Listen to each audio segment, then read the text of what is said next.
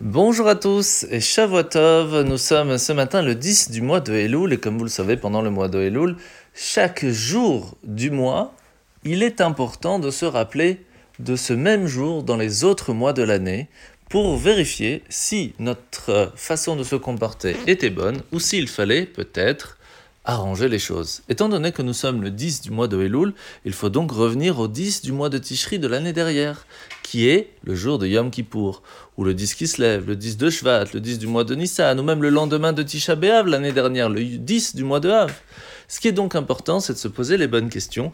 Comment faire pour que le 10 des prochains mois seront meilleurs?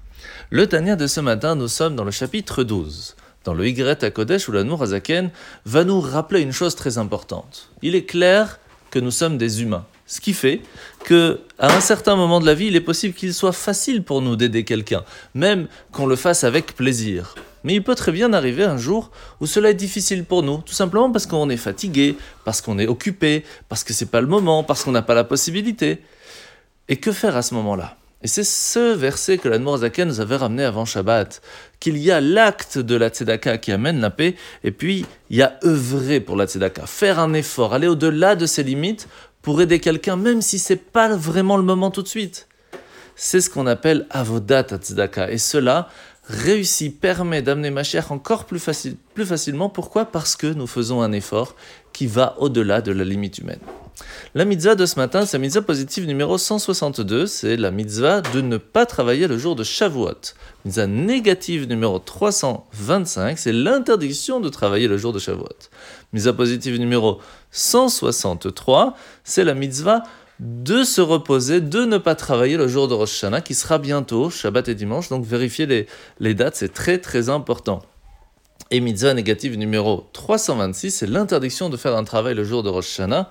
Surtout que, comme vous le savez, le jour de Rosh Hashanah, c'est le jour où va être fixé la santé, la réussite financière de, des enfants, etc. de toute l'année.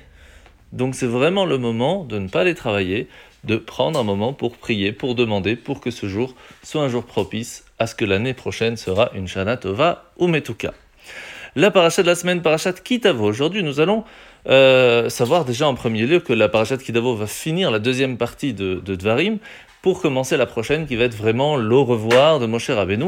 Là, pour l'instant, nous allons finir ces commandements que Moshe va rappeler au peuple juif. Par quoi il va commencer au début de la paracha? Eh bien, c'est la mitzvah des prémices. Le fait que lorsque nous avons un champ, un verger, avec des arbres, des fruits, des légumes, etc., il va falloir donner les premiers au temple. Et c'est intéressant parce que cette mitzvah ne va en fin de compte être euh, faite que 14 ans après que nous soyons rentrés en Israël, après que tout le peuple d'Israël soit installé chacun dans sa maison. Qu'est-ce que nous apprenons de là? Que en fait, pour pouvoir être joyeux à 100%, au point d'amener les prémices au temple, de, de rire, de danser, etc., de vraiment ressentir cette joie, on ne peut le faire que lorsque tout le peuple juif est installé pas avant. C'est pour cela qu'on ne peut pas se permettre d'être satisfait de ce que l'on a fait tant que l'on sait qu'il y a encore une personne qui a encore besoin d'aide. En vous souhaitant de passer une bonne journée et à demain.